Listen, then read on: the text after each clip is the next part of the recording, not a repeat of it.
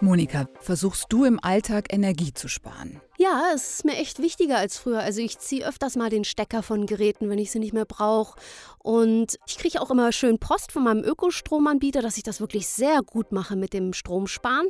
Und das beflügelt mich natürlich auch. So ein Ansporn ist natürlich super gut. Ich versuche zum Beispiel keine Lebensmittel wegzuwerfen. In Lebensmitteln steckt ja auch viel Energie drin. Aber wenn ich dann vorm Kühlschrank stehe und überlege, was ich mit diesem ollen Gemüse jetzt kochen könnte, frage ich mich schon auch, was hilft das? Ich allein kann kaum das Klimaproblem lösen. Es gibt da aber zwei Frauen, die haben diese Frage längst für sich beantwortet und denken viel größer die Menschen wollen Lebensmittel retten. Und da bin ich auch sehr stolz drauf, dass wir da auch Pionierinnen sind und dass wir da sehr, sehr viele Menschen halt mit erreichen können. Wir haben große, große Schraubzwingen. Wenn ich mal zu Hause ein Palettenmöbel bauen will, dann brauche ich die. Aber die brauche ich gefühlt 30 Sekunden, bis der Leim angezogen ist. Und dann kann ich das wieder weggeben. Und das ist dann diese Vermeidung der Neuanschaffung. Das ist ja unser Ziel. Najin Ameli und Nicole Klaski, das sind zwei Macherinnen. Die wollen nicht alleine die Welt retten, aber dabei helfen. Wie ihnen das gelingt, wie viel wir Verbraucher für den Klimaschutz machen können, aber auch welche Rolle die Politik hat. Darum geht's in dieser Folge. Wir im Wandel.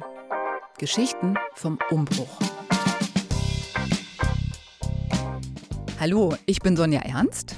Und ich bin Monika Ahrens. Hallo. Wir sind beide Journalistinnen und den Podcast Wir im Wandel produzieren wir für die Bundeszentrale für politische Bildung. Ihr hört heute die vorletzte Folge von Staffel 2. Und wir erzählen von Menschen, die den Wandel mitgestalten wollen, im Alltag, auf der Arbeit oder in der Gesellschaft. Und in der zweiten Staffel drehen sich all diese persönlichen Geschichten um die Energiewende. Also darum, wie wir die Energieversorgung umstellen können, damit sie nachhaltiger und auch klimafreundlicher wird. In der Politik geht es bei der Energiewende vor allem um die Frage, wie sich die Wirtschaft quasi umbauen lässt, also hin zu erneuerbaren Energien. Zur Energiewende gehört aber auch das Einsparen von Energie. Denn damit das alles klappt, dieser Umbau, dafür ist es wichtig, weniger Energie zu verbrauchen. Denn so viele Windkrafträder und Solarfelder, die können wir ja gar nicht bauen. Ja, und dazu gehört eben auch, dass wir als Privatpersonen was tun, dass wir sparen, dass wir weniger einkaufen, weniger Strom verbrauchen, weniger heizen. Ja, und das können wir natürlich auch direkt tun, ja. Im letzten Winter haben wir ja ordentlich Heizenergie gespart, weil es so teuer war. Aber sonst ist das Energiesparen schon eher so eine Sache der Eigenverantwortung. Ich bin sparsamer, weil ich mir die steigenden Kosten gar nicht leisten kann. Und oder ich spare ganz bewusst eben wegen der Klimakrise. Oder es ist mir einfach egal. Naja gut, also mir ist es jetzt nicht egal. Ich finde das schon gut, weil man nicht einfach Ressourcen verschwendet. Aber ich frage mich, braucht es da nicht Gesetze und Vorgaben? Wie viel Energie darf die Bevölkerung und die Wirtschaft verbrauchen überhaupt? Und wie soll die produziert werden? Vermutlich braucht es beides, ne? also die Privatperson und ganz sicher auch die Politik. Nicole Klaski und Najin Ameli auf jeden Fall, die warten nicht, bis die Politik um die Ecke kommt. Die fragen sich auch nicht die ganze Zeit, ob ihr individuelles Verhalten den Planeten schützt. Die machen einfach. Ja, willkommen in der Bibliothek der Dinge. Ich bin Najin Ameli, ich bin eine der Mitgründerinnen hier von dieser Räumlichkeit. Ich war im Nordosten von Bochum in einer sehr, sehr großen Halle. Ja, was ist die Bibliothek der Dinge? Die funktioniert wie eine Bücherei, nur dass man sich bei uns alles ausleihen kann, außer Bücher. Ja, und es stimmt, es gibt wirklich alles, nur eben keine Bücher. Also in unseren Regalen findet man von Werkzeugen über Spielzeuge, über Reiseequipment, über Fahrzeuge, über Hobbysport, Freizeitgeräte, DIY, Zubehör oder eben auch Küchengeräte, alle möglichen Utensilien. Die Halle, in der wir stehen, die hat über 500 Quadratmeter. Und wenn man reinkommt, ist links die Ausleihe. Im Raum stehen viele volle Regale. Und von der Decke hängen hier und da Plakate mit Icons drauf, um Bereiche zu markieren. Vorne links zum Beispiel prangt eine Spielekonsole. Hier haben wir alles von Spielzeugen über Holzeisenbahn, Plastikbauklötze ohne Markennamen nennen zu wollen, Puppenhäuser, Verkleidungsutensilien, Geduldsspiele, Reisespiele, ähm, alles Mögliche steht hier. Ist aber auch einiges ausgeliehen. Najin Ameli ist Anfang 40. Sie hat dunkle, halblange Haare, trägt Turnschuhe und Kleid und sie strahlt, als sie mich da herumführt. Genau, also das ist der Werkzeugbereich. Ich will ein Bild aufhängen, ich muss mein, meine Fassade reparieren, ich habe ich hab ein undichtes Fenster oder meine Waschmaschine oder mein Fahrrad ist kaputt. Ja, und dann braucht man Werkzeug. Und in dieser Bibliothek, da gibt es aber jetzt nicht nur Hammer, Säge, Schraubenschlüssel, sondern auch spezielles und auch teures Werkzeug. Wir haben vom Elektrotacker über eine Handkreissäge mit Schiene, über eine Fräse, aber auch Flex in verschiedenen Größen, eine Ständerbohrmaschine. Das sind so Dinge, einmal in meinem Leben mache ich das Bad neu, dann brauche ich einen Fliesenschneider, den brauche ich nie wieder. Wer schneidet schon Fliesen im Alltag? Außer ich mache das beruflich. Und das sind aber so Dinge, wenn ich sie brauche, dann brauche ich sie. Und also aus dieser Ecke kommt auch dieser, dieser ganz starke Drang oder Hang, Dinge gemeinschaftlich zu nutzen, weil hier wirklich auch Waren im Wert von vielen hundert Euro liegen. Okay, das heißt, ich kann mir da wirklich alles ausleihen. Handkreissäge, Fräse brauche ich gerade nicht so, aber Fliesenschneider finde ich wirklich sehr verführerisch. Mein Bad ist super oll. Also ich sag mal viel Erfolg damit. Das Werkzeug liegt jedenfalls bereit für dich, weil alles, was du brauchst, ist ein Ausweis, wie bei anderen Bibliotheken auch. Dafür wirst du Mitglied bei der Bib der Dinge. Jahresabo kostet 100 Euro, es gibt Ermäßigung. Und dann kannst du dir ausleihen, was du brauchst, wenn es nicht gerade ausgeliehen ist. Also Akkuschrauber natürlich, Schleifmaschinen, die ganzen Laufräder sind ständig unterwegs. Diverse Schnellkochtöpfe beziehungsweise so, so riesige. Wir haben so mit integriertem Strom, ne, so, so große Bräter, die sind auch viel unterwegs. Schokobrunn ist auch immer gerne, gerne weg, haben wir mittlerweile vier. Und erstaunlicherweise diese sperrigen Teile wie dieser Kicker. Ich habe den hier schon vom Hof tragen sehen, vier Männer hoch. Sehr lustig. Also es gibt auch wirklich Sachen, die man nur in Mannschaftsstärke abtransportiert kriegt. Ja, und es gibt auch Campingzelte, Stand-up-Paddles, Schutzkragen für Hunde und, und, und. Mittlerweile haben die da 2300 Gegenstände. Alle haben eine Nummer und sind katalogisiert. Online kannst du schauen, was es so gibt was ausgeliehen ist. Du kannst auch reservieren und du kannst dir Gegenstände, die du ausleihen willst, zum Beispiel in die Zentralbücherei in Bochum liefern lassen. Woher haben die diese ganzen Sachen? Also über 90 Prozent sind Spenden, der Rest sind Anschaffungen. Bochum Marketing zum Beispiel fördert die BIP, hinzu kommen die Beiträge der Mitglieder. Die vielen Spenden, die kommen teils von Privatleuten, die mal den Keller, die Wohnung aufräumen und sich denken, oh, das brauche ich einfach nicht mehr. Viele Gegenstände stammen auch aus Haushaltsauflösungen. Von der Idee her wird man den Menschen ja auch wieder so ein Stück weit gerecht, dem das gehört hat. Also mein Vater ist vor zehn Jahren verstorben, von dem sind auch einige Sachen hier im Inventar. Und ich weiß, dass er sich einen Keks freuen würde, wenn er wüsste, juhu, das liegt nicht irgendwo rum, sondern es wird genutzt. Und genau darum geht es ja, ne? die Dinge wieder in den, in den Kreislauf zu kriegen. Okay, und damit wir das nochmal klar kriegen, durch dieses gemeinschaftliche Nutzen und eben nicht alles neu selbst kaufen, werden Ressourcen und Energie gespart. Ganz genau. Ist das das Hauptziel der BIP? Also ich würde sagen, es ist eins der Ziele. Es geht hier um das Modell einer Sharing Economy, also einer Wirtschaft des Teilens. Und indem man Dinge teilt, leiht, schenkt, mietet und so weiter, eben nicht neu kauft, lässt sich Energie sparen. In Bochum geht es aber um noch mehr. Najin Ameli hat die Bib der Dinge mitgegründet und hinter ihrer Motivation steckte auch ein beruflicher Neustart. Vorher hat sie im Bereich Industriedesign gearbeitet, sie hat Produkte entworfen. Ich habe das schon immer so in Frage gestellt, boah, was mache ich eigentlich, wenn mir jemand sagt, wir brauchen Wegwerf, einmal Kugelschreiber oder sowas. Ich hätte das nicht machen können. Ja, deshalb geht sie zurück an die Uni, macht ihren Master und promoviert im Bereich nachhaltige Entwicklung. Dafür besucht sie verschiedene Bibliotheken der Dinge und sie sammelt Daten von 40 solcher BIPs weltweit und von rund einer Million Verleihvorgängen. Das war dann so, ich war damit fertig und dachte mir, okay, die einzig logische Schlussfolgerung ist jetzt, das zu tun, worüber ich geschrieben habe. Ja, das hat sie dann gemacht. Und zwar mit anderen gemeinsam. Es gibt ein großes Team von Ehrenamtlichen. Los ging es 2021 und in die BIP flossen viele Erkenntnisse aus der Forschung von Najin Ameli. Die Bibliothek wurde nämlich mehr als eine Ausleihe. Es gibt einen offenen Werkstattbereich mit drei Werkbänken, voll ausgestattet. Es gibt eine Fahrradwerkstatt, Nähmaschinen, und Mitglieder können das alles nutzen. Sie können in der Halle basteln, reparieren, bauen. Und das passiert oft gemeinsam. Und dabei wird eben auch Wissen geteilt. Kriegst du die nicht auseinander? hier muss das, aha, das geht weg. Hier wird gerade ein Rasentrimmer repariert, denn die elektrischen Gegenstände, die werden geprüft, gewartet und falls nötig eben auch repariert. Der gibt hier dir das mal an. Ja, ja, ja. Sag mal, können wir hier die Stecker abziehen? Und auch das erledigen alles Ehrenamtliche, eben auch gemeinsam generationenübergreifend. Das alles macht diese Halle zu einem sozialen Ort, der allen offen steht, lebendig ist und vielfältig. Also es ist tatsächlich so, es gibt Leute, die kommen hierher, weil sie sich sonst anders nicht leisten können. Es gibt Menschen, die kommen hierher, weil sie es sich nicht anders leisten wollen. Und es gibt aber auch Menschen, die einfach sagen, ich brauche gar nichts, ich mache trotzdem mit. Einfach weil ich die Idee gut finde. Also wir haben alles, auch alterstechnisch, Bildungshintergrund, ganz, ganz unterschiedlich. Die Motivation, manche haben mit Öko-Gedanken überhaupt gar nichts am Hut und andere sind nur deswegen hier. Also es ist wirklich ganz, ganz, ganz gemischt. Und die lassen sich alle nicht in irgendwelche, also in, in tausende Schubladen stecken, aber nicht in eine. Aber das bereichert das Projekt ja tatsächlich auch sehr. Das ist das, was, was es so schön warm und kuschelig macht.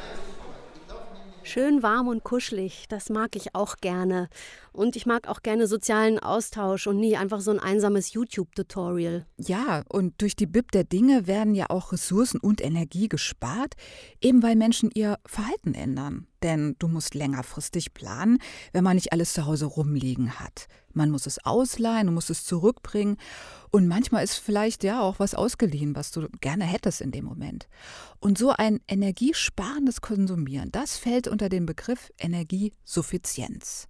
Energiesuffizienz bezeichnen wir im Prinzip als die Strategie, Energie einzusparen. Und zwar eben nicht durch technologische Maßnahmen wie Energieeffizienz, sondern durch ein anderes Verhalten, ein anderes Konsumieren, in dem eben entweder weniger energieintensive Dinge, Produkte, Dienstleistungen konsumiert werden, also weniger oder kleinere. Das erklärt uns Johannes Thema.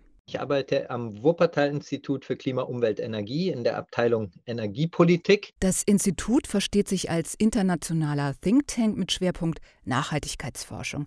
Johannes Thema beschäftigt sich mit der Energiepolitik, unter anderem mit der Energiesuffizienz. Also dass ich mein Verhalten ändere, um Energie zu sparen.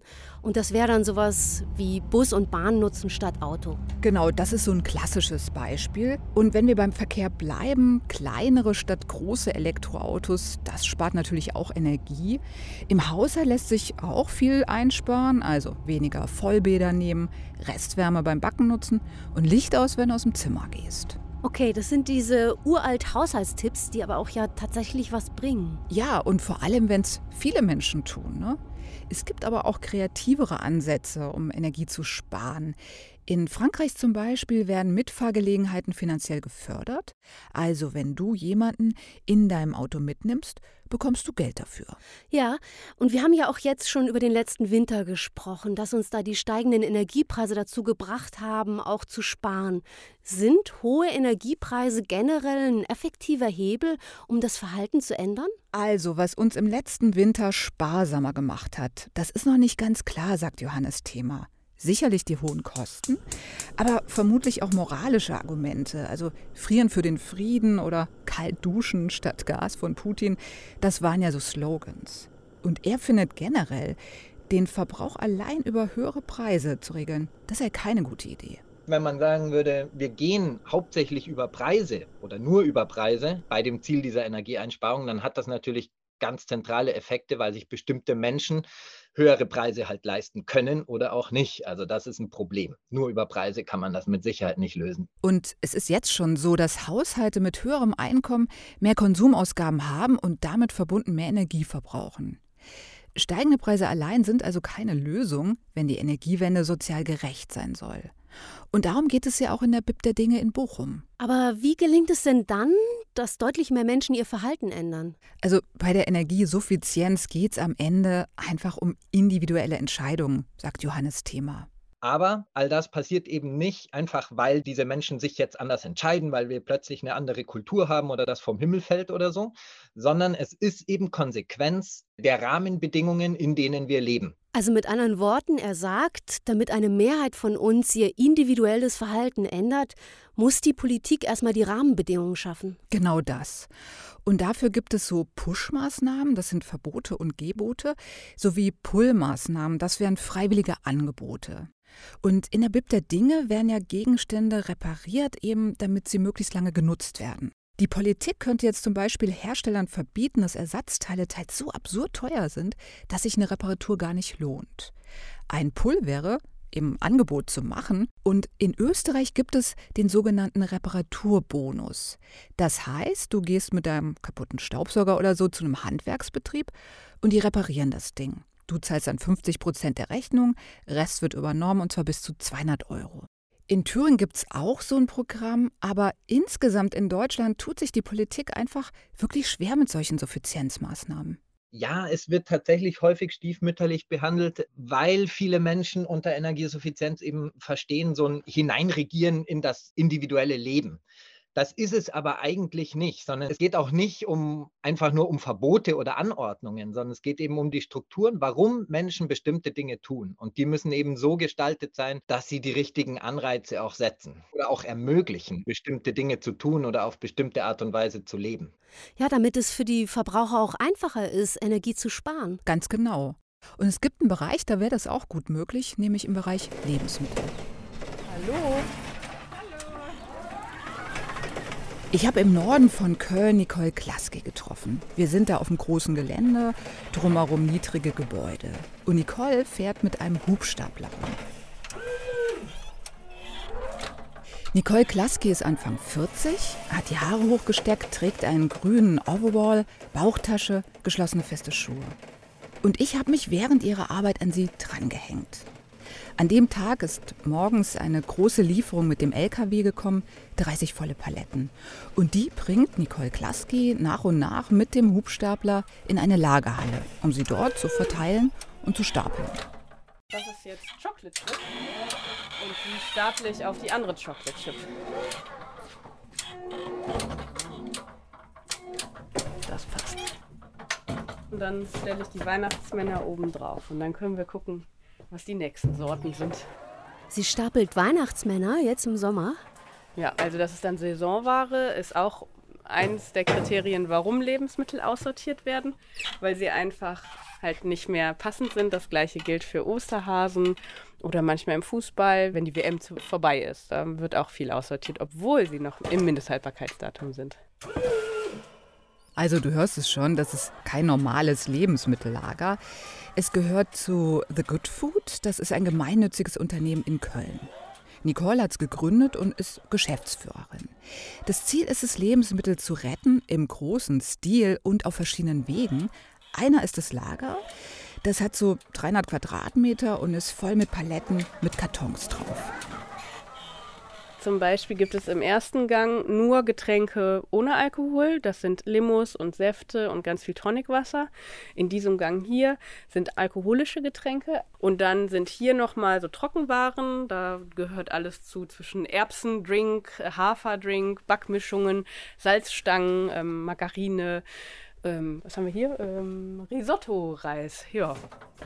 Du warst in ziemlich vielen Hallen unterwegs. Erst mit Najin, jetzt mit Nicole. Ja, stimmt. Das klingt auch ein bisschen wie bei der Bib der Dinge. Unheimlich viele Sachen. Woher kommen die hier? Von ganz unterschiedlichen Firmen, teils Supermärkte, Großhandel, Verpackungsfirmen. Jedenfalls wollen die, dass die Lebensmittel nicht im Müll landen, denn mal abgesehen von der Saisonware, die eben über den Verkauf nicht weggeht, stehen hier vor allem Produkte, deren Mindesthaltbarkeitsdatum bald abläuft oder schon abgelaufen ist. Also das Mindesthaltbarkeitsdatum ist eigentlich nur eine Empfehlung. Das bedeutet, selbst wenn das Mindesthaltbarkeitsdatum überschritten ist, bedeutet das nicht, dass das Lebensmittel nicht mehr verzehrfähig ist. Das finde ich so schade, dass halt überall Lebensmittel aussortiert sind, nur weil sie eventuell die Farbe verändern könnten oder die Konsistenz verändern. Und das ist noch nicht mal der Fall bei den meisten Lebensmitteln. Das heißt, wir verschwenden unglaublich viele Lebensmittel wegen des Mindesthaltbarkeitsdatums. Ja, und wie ich immer sage, mindestens haltbar bis heißt eben nicht sofort tödlich ab. Noch so ein ganz irres äh, Beispiel ist Salz. Das ist ja Jahrtausende Jahre alt. Und dann wird es eingepackt und ein Mindesthaltbarkeitsdatum kommt drauf. Finde ich, ist äh, Quatsch. Wird sich sowas in nächster Zeit mal ändern? Eher nein. Und das ärgert Nicole Klaski schon ziemlich lange. Und deshalb hat sie The Good Food gegründet. Und wir machen mal einen Abstecher in den Laden von The Good Food. Im Kölner Stadtteil Ehrenfeld gibt es nämlich einen von mittlerweile zwei kleinen Verkaufsläden. Es gibt zwei Räume. Im hinteren ist die abgepackte Ware, zum Beispiel Tee, Chips, Schokocreme. Im vorderen steht ein großes Holzregal und das wird gerade mit Gemüse und Obst aufgefüllt. Ja, und da ist gerade die Bauerntour angekommen. Was ist das? Das sind an dem Tag drei Leute und die haben Lebensmittel von Bauernhöfen geholt und die laden mit der Hilfe einiger Kunden einen Transporter aus. Also beispielsweise Salat haben wir jetzt dabei, dann haben wir Kartoffeln dabei und Spinat und Radieschen. Genau. Haben wir dann halt mit einem Löffel oder je nachdem halt mit Messer geerntet. Das ist Leonie Liebsch, sie ist 28. Sie organisiert die Bauerntouren und ist auch selbst immer mit dabei. Und die holen diese Lebensmittel direkt beim Bauern ab. Ja, und zwar machen die Nachernte auf diesen Höfen zum Beispiel Kartoffeln, die zu klein sind, Möhren, die zu krumm sind und so weiter. Die holt das Team nach der eigentlichen Ernte vom Feld. Und das ist Gemüse, das nicht den EU-Normen entspricht. Und das kaufen die Einzel- oder Großhändler den Landwirten nicht ab. Genau, also Kartoffeln äh, haben wir eigentlich über das ganze Jahr. Und es gibt natürlich auch Saisongemüse. Also jetzt wird das eine Zeit lang eben Salat sein, weil gerade Salaternte ist, als auch eben Radieschen. Und das dauert jetzt eine Weile. Und dann im Winter ist es halt vor allen Dingen eben Lauch oder Kohl. Genau. Aber eben auch Fenchel, rote Beete, Himbeeren, Äpfel und noch viel mehr. Eben immer, was es dann gibt. Bio und konventionell, das ist egal. Und beim Salat ist zum Beispiel so, da geht es gar nicht um EU-Normen, sondern ja, der schießt einfach gerade total wie wild aus der Erde. Und die Bauern bekommen so viel auf einmal gar nicht verkauft. Und dann geben die denen das einfach. Ja, das beruht auf gegenseitigem Vertrauen. Das hat sich das Team über die Jahre auch zu denen aufgebaut. Und die Bauern, die wollen auch gar nicht, dass ja diese wertvollen Lebensmittel, da steckt ja auch ihre Arbeit drin, verschwendet werden. Der Bauer kommt tatsächlich mit. Also jedes Mal, wenn wir vor Ort sind, suchen wir den einmal auf dem Hof. Entweder der ist im Büro oder der ist irgendwo auf dem Feld, je nachdem. Und dann zeigt er uns tatsächlich, wo wir ernten dürfen. Die Bauerntour, die fährt teils auch noch andere Stationen an, um Lebensmittel einzusammeln. Und diesmal gab es noch ganz viel Paprika und auch Limetten. Das sind jetzt Lebensmittel, die wir von einem Verpackungsunternehmen mitgenommen haben, angeboten bekommen haben. Und das wird alles in der Tonne gelandet. Und wir haben das jetzt vor Ort sortiert, also das Schimmelige vor Ort gelassen und das Gute mitgenommen. Und ja, bringen das jetzt in den Laden bzw. in den Keller. Im Laden werden dann all die geretteten Lebensmittel verkauft. Die Kundschaft, die ist ganz gemischt.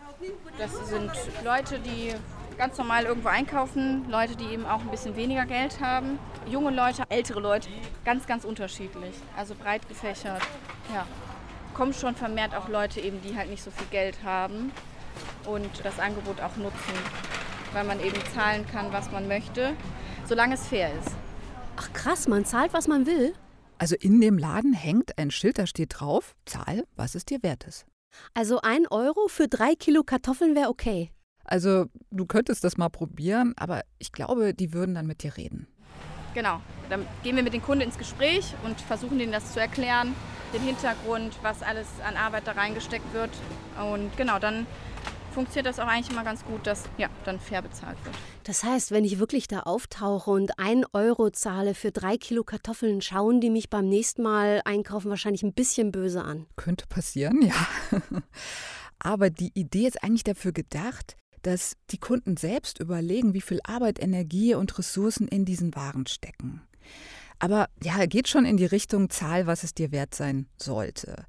Es ist aber auch so, das ist ein kleiner Laden, die kennen sich untereinander und wer wirklich weniger Geld hat, der kann auch ein bisschen weniger zahlen. Dankeschön. Ade. Irgendwann ist der Transporter leergeräumt, die Kundschaft trägt ihre Einkäufe aus dem Laden und Leonie fährt wieder.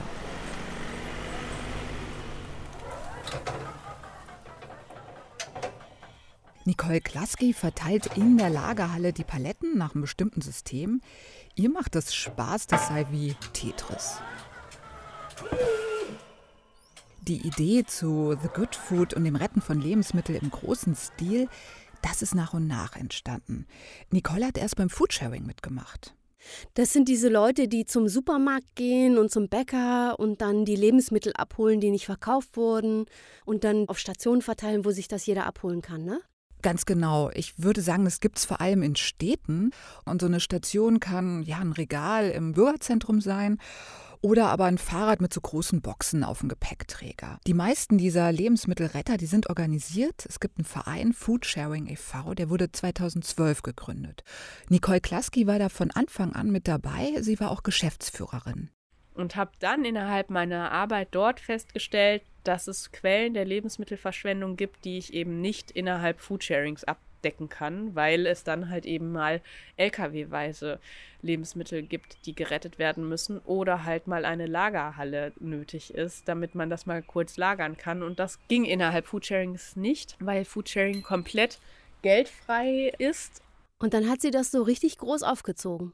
Also mir war überhaupt nicht bewusst, wie groß das wird. Also lange Zeit nicht. Ich dachte nur, ich möchte gerne diese großen Mengen an Lebensmitteln auch retten können. Und damit fange ich jetzt mal langsam an. Und zwar bin ich damals einfach mal mit dem Auto meiner Tante rausgefahren äh, in die Landwirtschaft und habe dort Nachernte äh, gemacht. Am Anfang waren die zu zweit, Nicole Klaski und Ines Reiner.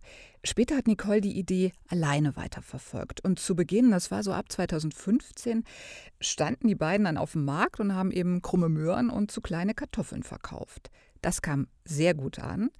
Nach und nach wurden es auch mehr Lebensmittel. Und 2017 hat dann der erste Laden aufgemacht. In Köln gibt es mittlerweile zwei Läden. Und bei The Good Food sind jetzt vier Personen fest angestellt. Das ist zum einen Nicole und auch Leonie.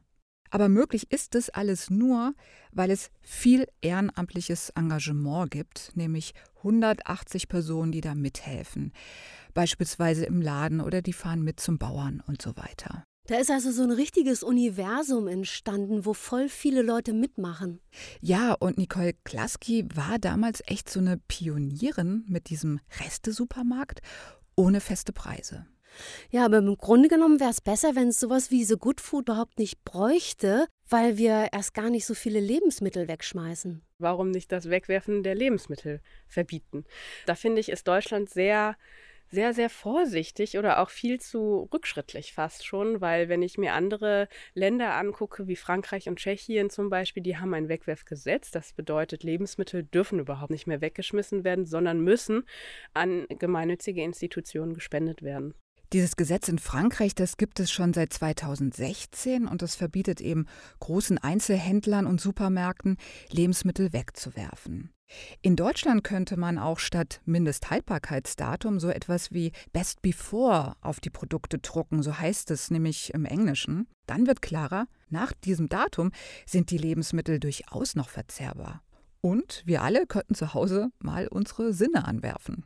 Aber wirklich, wenn der Joghurt gut geschlossen im Kühlschrank übers Mindesthaltbarkeitsdatum steht und auch Milch tatsächlich, dann gerne mal ein Schlückchen probieren, sich auf die eigenen Sinne berufen, einmal selber riechen, gucken, schmecken und wenn das dann noch in Ordnung ist, gerne verzehren. Also ruhig mal mutig sein. Ja, aber nichts essen und trinken, was verschimmelt ist. Nein, darum geht es auch nicht. Aber eben besser planen, was brauche ich in den nächsten Tagen, was liegt noch im Kühlschrank rum und so weiter. Ja, wo wir wieder beim Thema Eigenverantwortung sind. Ja, also zu Hause kannst du ja wirklich ein bisschen was dran verändern, dass du nicht so viel Lebensmittel in die Mülltonne wirfst. Die Lebensmittelverschwendung im Supermarkt, die kannst du eben nicht ändern. Nee, aber ich kann mich von Nicole und Najin inspirieren lassen, wie ich energieärmer konsumiere.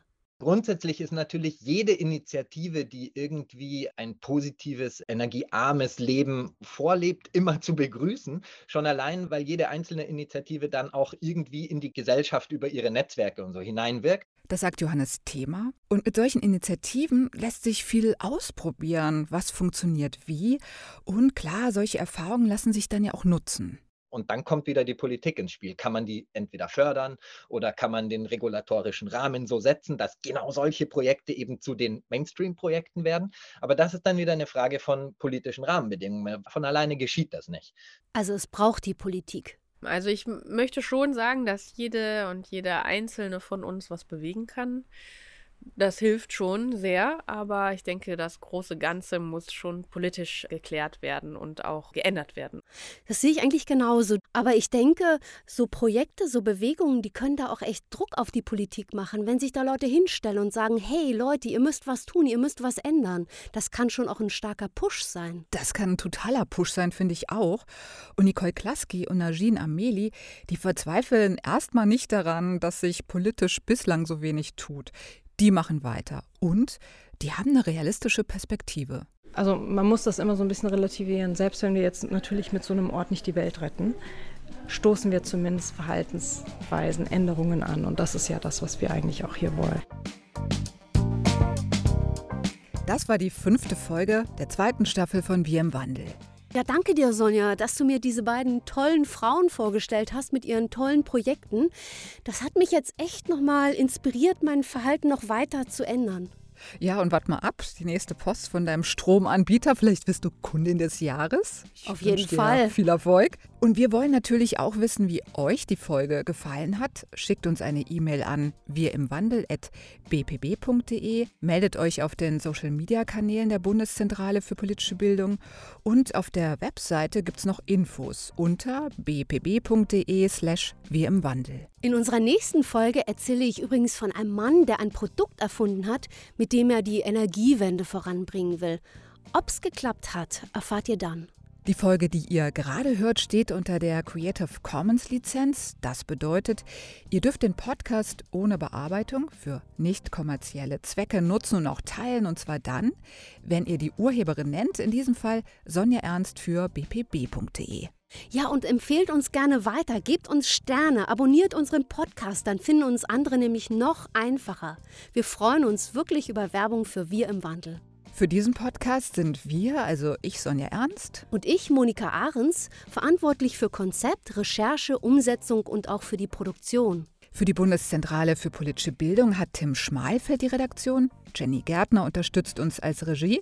Musik Intro und Outro kommen von Alex Stojanov. Wir gehen jetzt erstmal in die Sommerferien und sind dann am 29. August wieder da mit einer neuen spannenden Geschichte. Bis dahin, habt einen schönen Sommer. Mit kühlen Getränken. Aber denkt an die Stromrechnung. Auf jeden Fall. Ciao. Tschüss. Wir im Wandel. Geschichten vom Umbruch. Ein Podcast der Bundeszentrale für politische Bildung.